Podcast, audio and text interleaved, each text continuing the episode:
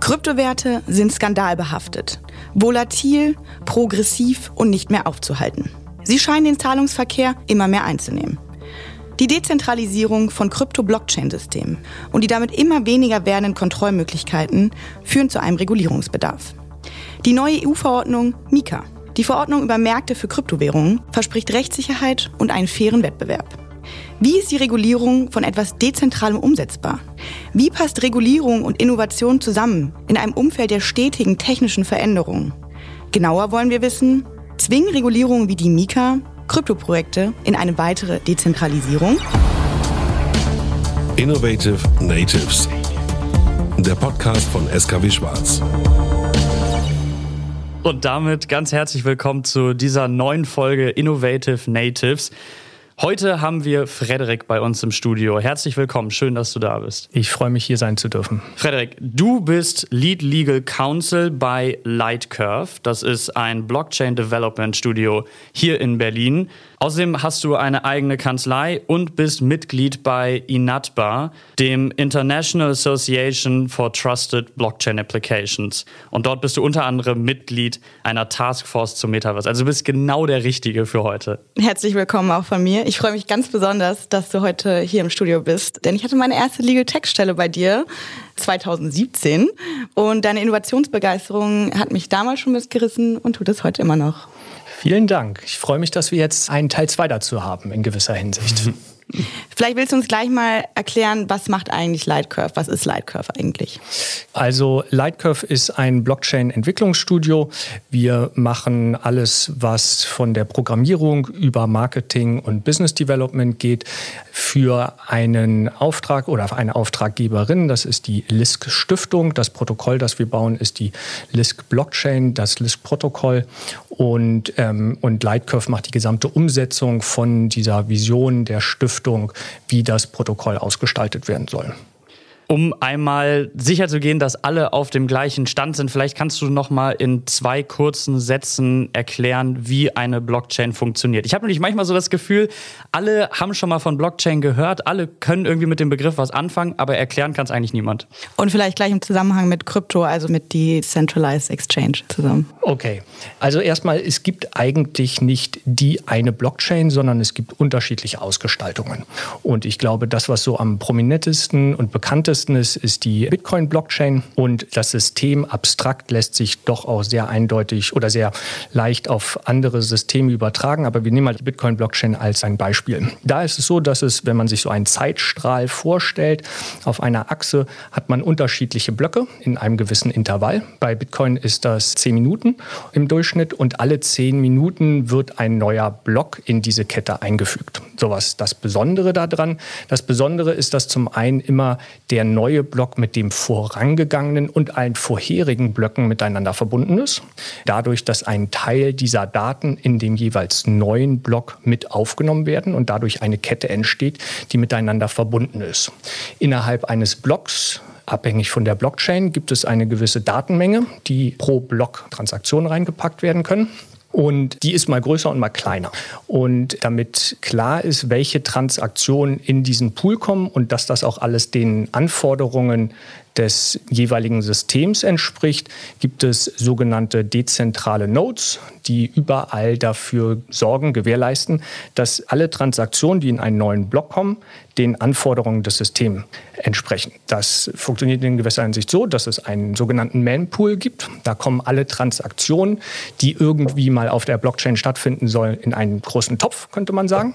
Und die Miner im System von Bitcoin nehmen sich diese Transaktionen, die zum einen die meisten Fees, die meisten Gebühren zahlen und gegebenenfalls noch anderen Parametern entsprechen.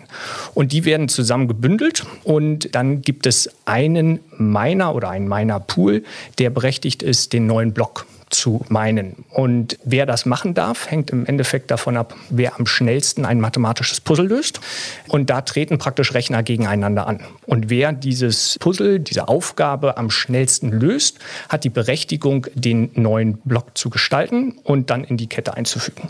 Das Gute dabei ist, in dem Moment, wo diese Aufgabe gelöst worden ist und dieser Block der Kette hinzugefügt wird, können alle anderen Nodes, alle anderen dezentralen Validierer, könnte man mehr oder weniger sagen, weltweit nachvollziehen, sehen, dass das auch diesen Regeln des Systems entsprochen hat.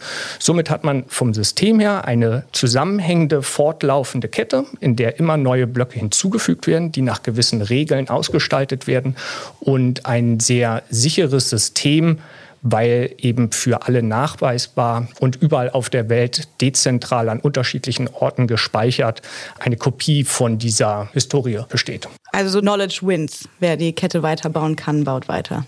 Ja, bei Bitcoin könnte man eigentlich sogar sagen, wer am meisten Geld in Hardware reinsteckt. Ja, man braucht wahnsinnig große Rechenleistungen, um diese Aufgabe zu lösen, insbesondere dann, weil sich das so ein bisschen anpasst entsprechend, wie viele Miner gegeneinander antreten. Also sind es nur zwei, ist die Qualität der Aufgabe weniger schwierig, als wenn du tausend hast zum Beispiel. Das soll gewährleisten, dass die Schwierigkeit der zu lösenden Aufgabe im Durchschnitt immer einem Takt von zehn Minuten entspricht, so könnte man das sagen. Und wie wird die Blockchain von zentral zu dezentral? Also erstmal ist es grundsätzlich ähm, von vornherein vom System her schon so gedacht, dass das dezentral ist. Dezentral heißt ja im Endeffekt nichts anderes, als dass du unterschiedliche Computer weltweit hast, die miteinander innerhalb dieses Protokolls miteinander kommunizieren. Und die ganze Sicherheitsstruktur von Blockchain basiert im Wesentlichen auch darauf, dass man eben sagt, das Ganze ist dezentral und hat damit nicht einen Angriffspunkt. Und das hat man eben zum Beispiel in allen anderen Systemen im Wesentlichen, dass du eben so eine Zentralisierung hast, wie zum Beispiel irgendwie ein AWS-Server oder sowas.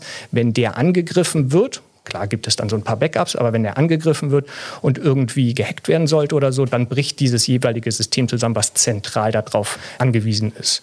Wenn du ein dezentrales System hast, hast du sozusagen ganz viele unterschiedliche Computer weltweit, die eine Kopie von dieser Historie haben, also von der Blockchain, von den Transaktionen und dadurch hast du keinen einzelnen Attack Point mehr. Ja, das ist eben Security Feature. Gleichzeitig stellt sich dann aber doch auch die Frage, wer ist denn überhaupt verantwortlich für die Blockchain und gerade wenn irgendwas schief läuft, was, wenn zum Beispiel gegen eine Verordnung oder gegen andere Gesetze verstoßen wird, wen zieht man denn dann zur Verantwortung? Wer haftet denn da? Ja, das ist etwas, was gerade jetzt im Begriff ist, auch mal auszuloten, wie das reguliert werden kann. Und da gibt es unterschiedliche Ansätze. Da gibt es nicht einen richtigen oder einen Ansatz, der jetzt da favorisiert wird, sondern das hängt so ein bisschen davon ab, in welchem Land, in welcher Region befindest du dich? Ihr habt ja in der Einleitung schon auf Mika Bezug genommen, ne, die Market and Crypto Assets Regulation. Das ist etwas, was auf europäischer Ebene ist. Und die versucht so ein bisschen, könnte man sagen, alles, was innerhalb der Verwendung der Blockchain-Technologie zentralisiert ist, in irgendeiner Form, soll eben auch reguliert werden können. Ja, also wenn ich jetzt zum Beispiel und gewisse Dienstleistungen, die im Zusammenhang mit Krypto sind. Also wenn ich jetzt zum Beispiel einen Exchange habe, wo ich gegen Euro Bitcoin kaufen kann. Dann gibt es zwei unterschiedliche Arten, wie so ein Exchange ausgestaltet werden kann. Das eine ist ein Centralized Exchange. Das ist das, wo es am meisten erstmal für die Leute bei der Reise ins Kryptoland beginnt. Ja, ich habe erstmal Euro, da muss ich ja erstmal Krypto für bekommen. Wie kriege ich denn das? Na, ich muss die Euro oder die Dollar oder was auch immer irgendwo hinüberweisen. Und in dieser Plattform, wo ich die hinüberweise, die stellen eine Dienstleistung zur Verfügung und zwar, dass ich den Euro gegen Bitcoin, Ethereum oder was auch immer für eine Währung umtauschen kann. Und wenn das eine zentrale Firma zum Beispiel ist, dann funktioniert das in dem Fall so, dass die Euro, die ich überweise, und die Krypto, die ich dann da kaufe, für mich dort von denen für mich gehalten wird, also Custodial Services stattfindet. Ja? Und dadurch haben die natürlich eine wahnsinnige Macht. Ich habe ja keine Kontrolle mehr in dem Moment, sondern die kontrollieren meine Kryptowährung. Ne? Not your keys, not your coins ist das, was wir irgendwie sagen dazu. Wenn du eben nicht die Verfügungsgewalt über dein Krypto hast, dann kontrollierst du sie auch nicht. Und weil das so ist, muss eben derjenige, der etwas für dich kontrolliert, aus Sicht der Politik reguliert werden.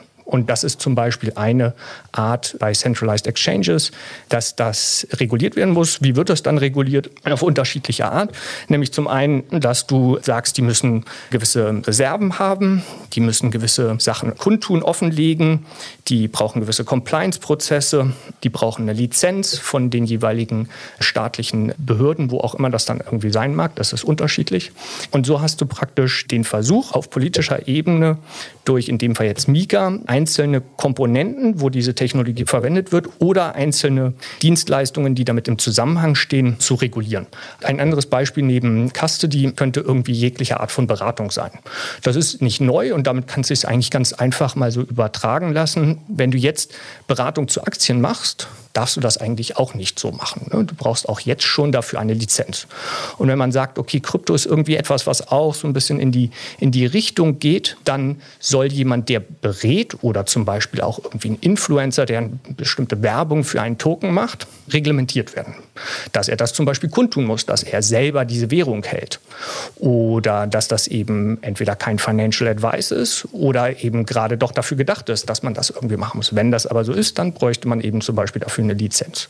Genau, das ist sozusagen, wo die Politik jetzt versucht, einzelne Komponenten zu regeln. Und aber, ich glaube, das ist so das Wesentliche bei der Mika, dass da Überlegungen bestand, dass diese Kryptowährungen ein alternatives Payment System aufbauen, könnte man sagen, parallel zu dem existierenden Legacy Financial System. Da will ich gleich mal einhaken. Und zwar könntest du erklären, wie die Zahlungsabwicklung mit Krypto im Vergleich zum Beispiel zu PayPal funktioniert. Ja, genau, das ist ganz spannend und äh, da wird einem noch mal so ein bisschen bewusst, wie verschieden die Ansätze sind und wie viel Optimierungsbedarf eigentlich in den bestehenden Systemen ist.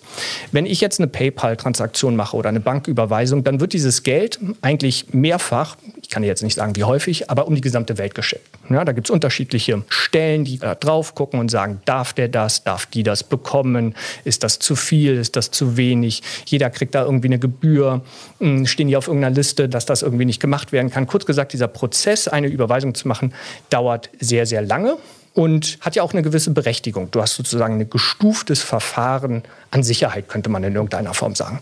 Die Sicherheit ist so, dass du sagen kannst, für eine gewisse Zeit kann ich die Transaktion rückabwickeln. Ne? Ich kann das bei der Bank dann direkt machen. Wenn das nicht funktioniert, kann ich über das Rechtssystem versuchen, den Empfänger dieser Zahlung dazu zu verpflichten, die wieder zurückzugeben, zurückzuüberweisen zum Beispiel. Und das kann ich teilweise ja theoretisch viele, viele Jahre sogar machen. Ne? Diesen Anspruch geltend zu machen, dass eine Überweisung, eine Transaktion unzulässig, falsch, ein Irrtum, was auch immer zu viel, zu wenig oder wie auch immer sei. Ein entscheidender Unterschied ist eben noch, aufgrund dessen, dass diese Zeitspanne so lang ist, im bestehenden System eine Transaktion rückabzuwickeln, hast du auch praktisch diese Finalität erst zu einem gewissen späteren Zeitpunkt. Und zwar sowohl für denjenigen, der das Geld bekommt, als auch bis zu einer gewissen Sicht derjenige, der das Geld gezahlt hat, ne? weil du es eben sehr, sehr lange rückabwickeln kannst. Bei einer Transaktion im Kryptobereich ist es Peer-to-Peer, -Peer, also ich überweise dir direkt, unmittelbar, ohne dass da irgendjemand dazwischen geschaltet ist, eine Überweisung. Und die Finalität tritt abhängig von dem Protokoll dann ein, also das ist abhängig von den unterschiedlichen Ausgestaltungen der Blockchain-Protokolle. Aber grundsätzlich kann man sagen, nach einer gewissen Anzahl von Blöcken nach deiner Transaktion ist es praktisch finanziell nicht mehr feasible, diese Transaktion rückzuabwickeln. Wie gesagt, eine Transaktion im Kryptobereich findet Peer-to-Peer, -Peer, ohne dass da irgendjemand dazwischen geschaltet ist, statt. Wenn das so ist, dann möchte ich mich natürlich auch darauf verlassen, dass diese Überweisung, die ich zum Beispiel bekommen habe, nicht von irgendjemandem oder von diesem ganzen System an dezentralen Nodes irgendwie wieder rückabgewickelt werden kann. Gibt es dann eine theoretische Gefahr? Ja, die gibt es. Wenn nämlich diese Leute, diese Gruppe von Leuten, diese Firmen, sind es ja zum Beispiel bei Bitcoin, die diese Mining-Racks betreiben, diese Mining-Farmen, wenn die in der Lage sind, diese Transaktionen rückzuabwickeln, ja, dann habe ich ja ein Problem. Und wie können die das machen? Diese theoretische Möglichkeit besteht dann, wenn die eine überwiegende Mehrheit der Kontrolle über das Protokoll haben. Also wenn du sagst, dass es grundsätzlich so ist, dass ein Block immer dann hinzugefügt wird, wenn er den Anforderungen des Systems entspricht und dieses System von allen kontrolliert werden kann dann besteht sogenannter Konsens darüber, dass ein Block entsprechend den Regeln hinzugefügt worden ist. Wenn jetzt aber kein Konsens besteht oder so besteht, dass praktisch eine Mehrheit sagt, das ist jetzt das, was gilt und die andere nicht, dann gibt es ja ein gewisses Problem. Dann besteht kein Konsens mehr. Dann gibt es unterschiedliche Arten, wie man darauf reagieren kann. Grundsätzlich kann das dazu führen, dass sich diese Blockchain dann zum Beispiel spaltet. Die eine sagt, diese Transaktion gehört dazu und die anderen sagen, die Transaktion gehört nicht dazu. Gerne sagt man auch irgendwie, irgendwie bei so einem Sicherheitsfeature so ein 51% Attack, ja, dass du sagst, wenn jemand über 51% der Validierungspower hat innerhalb eines Systems, könnte theoretisch die Möglichkeit bestehen, Transaktionen rückzuabwickeln, weil eben die Blöcke ja von diesen Minern gemacht werden.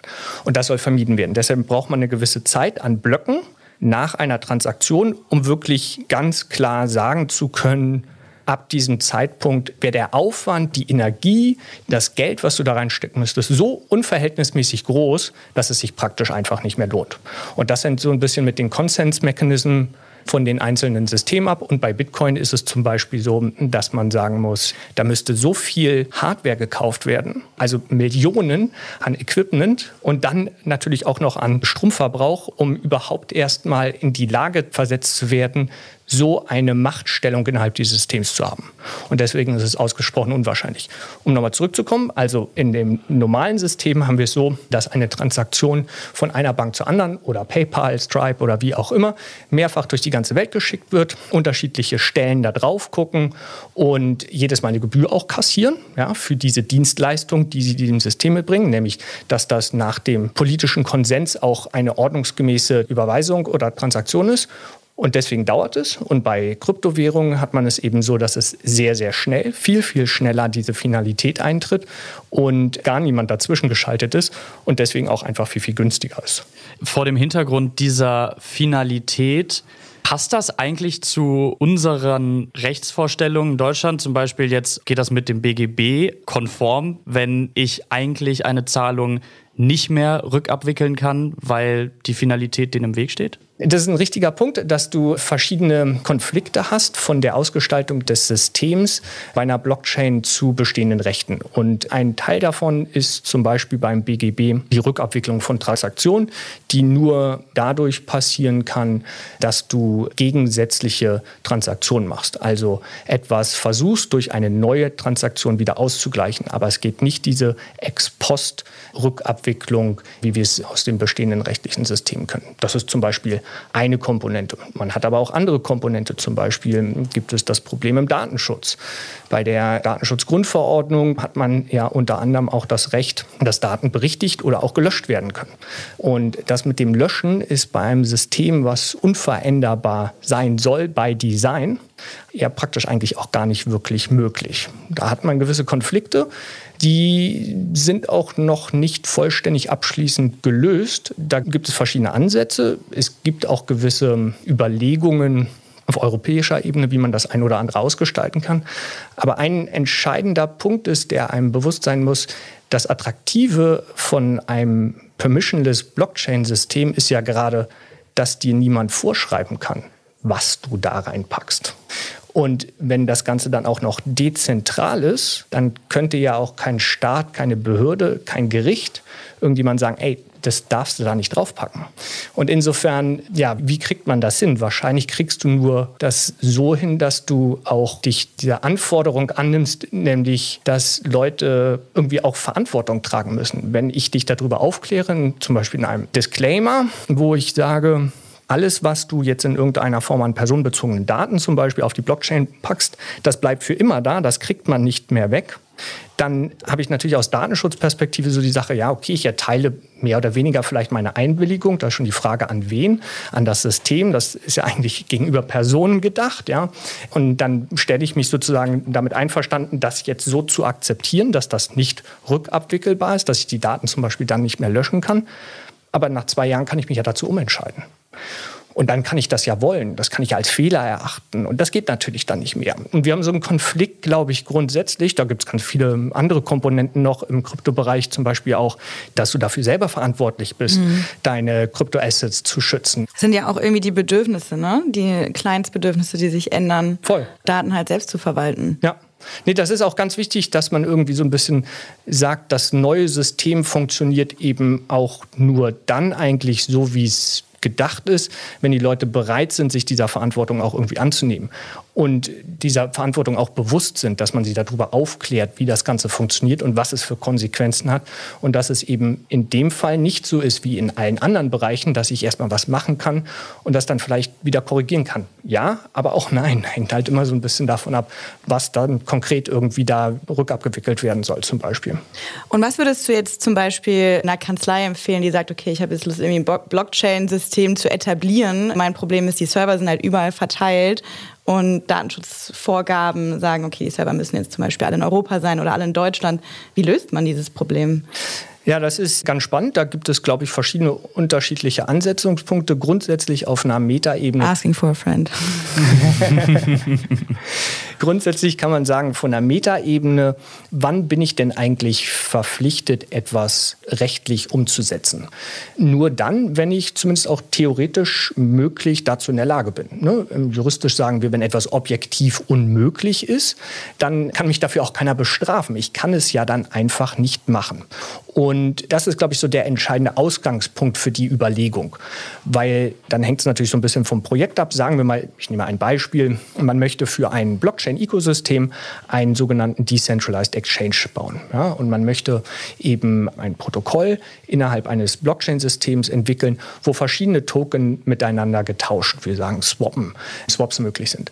Und dann muss ich mich ja erstmal bei der Ausgestaltung dieses Protokolls schon fragen, okay, wie soll denn der User damit interagieren? Also muss der einen KYC-Prozess durchlaufen? Ja, Know Your Customer. Muss ich mich in irgendeiner Form mit meinem Personalausweis ausweisen? Hm, das widerspricht ja so ein bisschen diesem Krypto-Ethos, könnte man sagen, wo eben jeder das System nutzen darf, völlig egal, wie alt du bist, wo du herkommst, wie deine finanziellen Verhältnisse sind. Und insofern gehen wir jetzt für dieses Beispiel einfach mal davon aus, bei Design wollen die Leute, die diesen Decentralized Exchange bauen möchten, vermeiden, dass sie diese KYC-Obligation erfüllen müssen.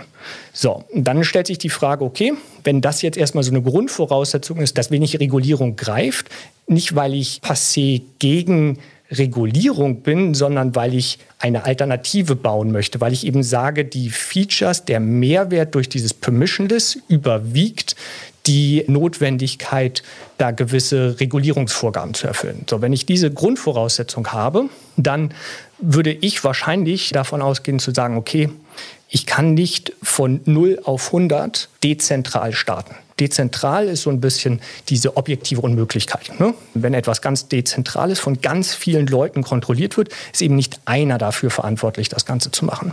Ja, also für die Innovation ist Freiheit inhärent sozusagen. Man kann einfach genau, nicht sofort mit Regulierung draufhauen. Richtig. Und deswegen hast du, wenn ich diese Grundvoraussetzung da irgendwie habe, ne, ich möchte das sozusagen permissionless aufbauen, möglichst wenig Regulierung, dann würde man irgendwo erstmal starten müssen, um das Ganze so weit aufzubauen, dass ich zu einem späteren Zeitpunkt das dann in die Dezentralität entlassen kann, könnte man vielleicht in irgendeiner Form sagen. Ja, du hast so schön in unserem Vorgespräch zu dem Podcast gesagt, dass je mehr Kontrollentgleitung äh, geschieht, desto mehr das Bedürfnis nach Regulierung bedeutet. Und das war irgendwie so schön, dieses, wenn eine neue Technologie kommt, dass man sie erst ignoriert dann bekämpft, dann umarmt. Äh, das fand ich irgendwie sehr schön dargestellt, weil das hat ja auch irgendwie sehr viel mit einer Vertrauenskomponente zu tun und das hat ja auch sehr viel irgendwie mit diesen ganzen Zielen von der Mika zu tun. Zum Beispiel ist irgendwie Rechtssicherheit, Finanzstabilität ist das erste Ziel und das zweite Ziel ist dann aber Innovation zu fördern. Das ist halt die Frage, ist das eigentlich ein Riesenspannungsverhältnis. Auf der anderen Seite wollen VerbraucherInnen und AnlegerInnen halt auch eine Rechtssicherheit haben. Weil sonst vertraut ja auch wieder niemand in dieses System und dann funktioniert es ja auch nicht. Es müssen ja auch Leute mitmachen. Voll. Es ist, eine, es ist eine Gratwanderung. Man sieht das jetzt ja nicht nur bei Krypto. Ne? Es gibt ja auch einige andere Bereiche, jetzt ganz prominent mit ChatGPT. Da sieht man es ja zum Beispiel auch. Ne? Die Frage, wie reguliert man das jetzt in irgendeiner Form? Dass zum einen die technologische Innovation nicht verloren geht und weiter darauf aufgebaut und angeknüpft werden kann und gleichzeitig aber auch diese neuen Features, die damit einhergehen, so weit eingegämmt werden, dass sie eben nicht zu viel Schaden anrichten in irgendeiner Form. Und bei Krypto ist ist das eben ähnlich, ne? dass man irgendwie versucht, da so einen Mittelweg zu gehen, dass eben zum einen Innovationspotenzial erhalten bleibt und zum anderen aber eben auch eine gewisse Rechtssicherheit geschaffen wird auf unterschiedlichen Ebenen und eine gewisse Absicherung. Und da gibt es eben unterschiedlich auf der Welt verschiedene Ansätze. Ne? Ich habe mal gehört, dass es in der EU-Kommission diesen Witz gibt, in Anführungsstrichen, oder diesen Spruch, der größte Exportschlager der EU sei Regulierung und der größte Exportschlager der USA sei Innovation. und da ist irgendwie so zumindest teilweise ab und zu bei gewissen Sachen durchaus auch was dran. Wenn man es jetzt bei Krypto sich anguckt, haben wir so eine Situation, dass wir hier mit der Market and Crypto Assets Regulation eine sehr umfangreiche Regulierung machen, wo wir eigentlich auch noch sagen könnten, ja, wir befinden uns noch an einem Punkt, wo viel mehr Innovation erstmal notwendig wäre, um auch noch so ein bisschen besser greifen zu können. Wo kann diese Technologie überall zur Anwendung kommen? Was sind die Auswirkungen? Wie müsste etwas umgestaltet werden, bevor man dann zu sehr da im Detail regelt? Aber dann würdest du sagen, dass zum Beispiel für die Finanzstabilität und auch irgendwie Rechtssicherheit und Vertrauen dann Stablecoins eine gute Einführung ist?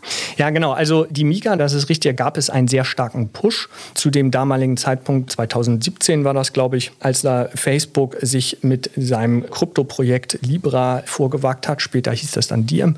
Und da war so ein bisschen aus politischer Sicht die Red Flags, so dass da irgendwie durch die Userbase von Facebook und dem dann Hinzufügen von so einem Money-Feature vielleicht die Geldpolitik der Staaten untergraben werden kann. Oder Keine Banken mehr, nur noch Krypto. Ja, ich glaube, da, so weit hatten die dann damals noch nicht gedacht. Aber ja, bestimmt, bis zu einem gewissen Grad haben die da die Gefahr gesehen. Ich meine, Geld kontrolliert mehr oder weniger alles. Ob einem das jetzt passt oder nicht, bis auf ganz, ganz wenige Ausnahmen würde ich sagen, ist das einfach so.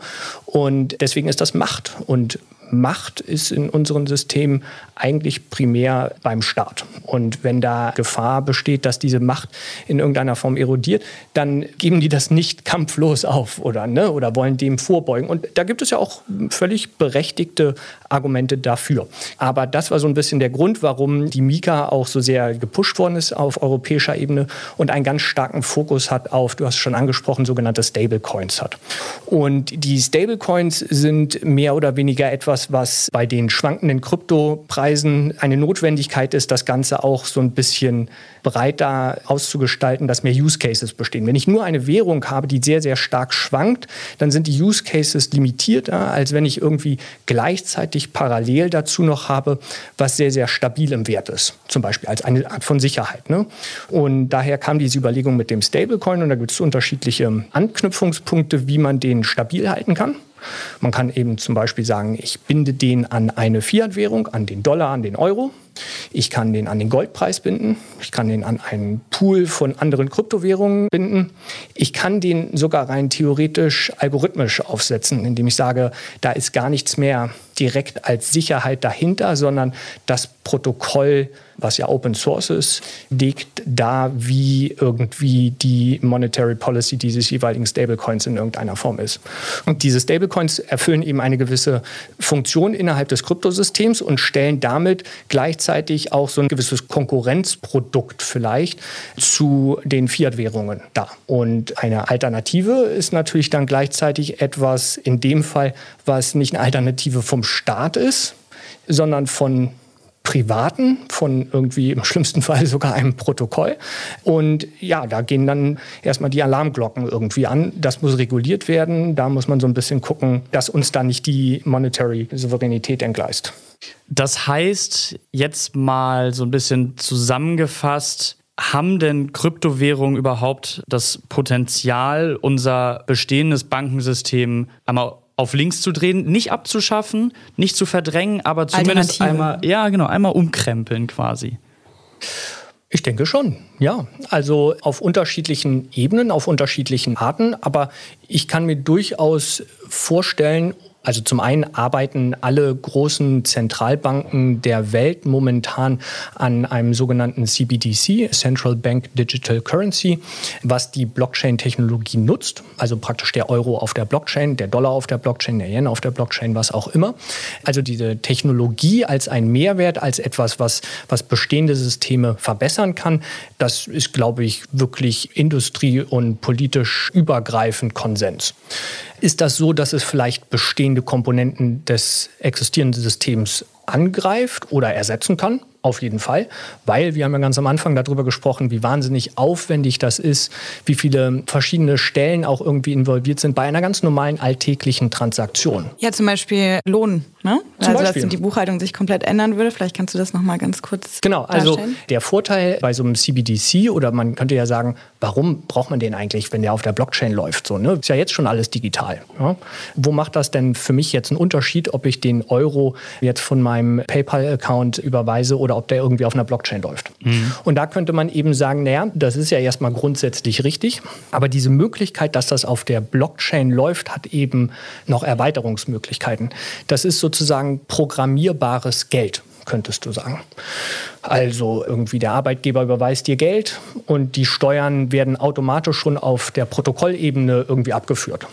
Du hast noch irgendwie Schulden bei irgendjemandem. Das funktioniert dann auch direkt auf dieser Ebene. Man könnte auch sagen, du kaufst in irgendeiner Form etwas, was einen sehr hohen Zuckergehalt hat.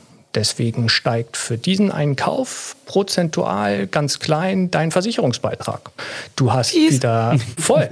Vor allem, du kannst ja das Und auch ziemliche Kontrolle. Mhm. Gerade für den Staat haben diese neuen Technologien ja auch Mehrwert das existiert auch. Also ich sage ja nicht, dass das alles irgendwie dann auch im Endeffekt gemacht wird. Ne? Aber diese theoretische mhm. Möglichkeit geht eben weit darüber hinaus, dass ich einfach nur gucken kann, wer überweist wem Geld und digital, sondern ich könnte rein theoretisch den Geldtransfer programmieren, so wie ich ihn mir vorstelle.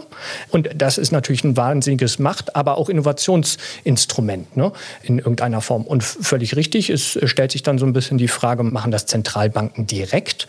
Warum braucht man dann überhaupt noch Privatbanken? Und dann kann man natürlich sagen, ja, aber ganz viele Dienstleistungen wird eben gerade von den Privatbanken beratungsmäßig in dem Zusammenhang angeboten. Das können die Zentralbanken gar nicht leisten. Wenn man die jetzt komplett rausnehmen würde, wäre die Kontrolle vielleicht sogar noch umso größer.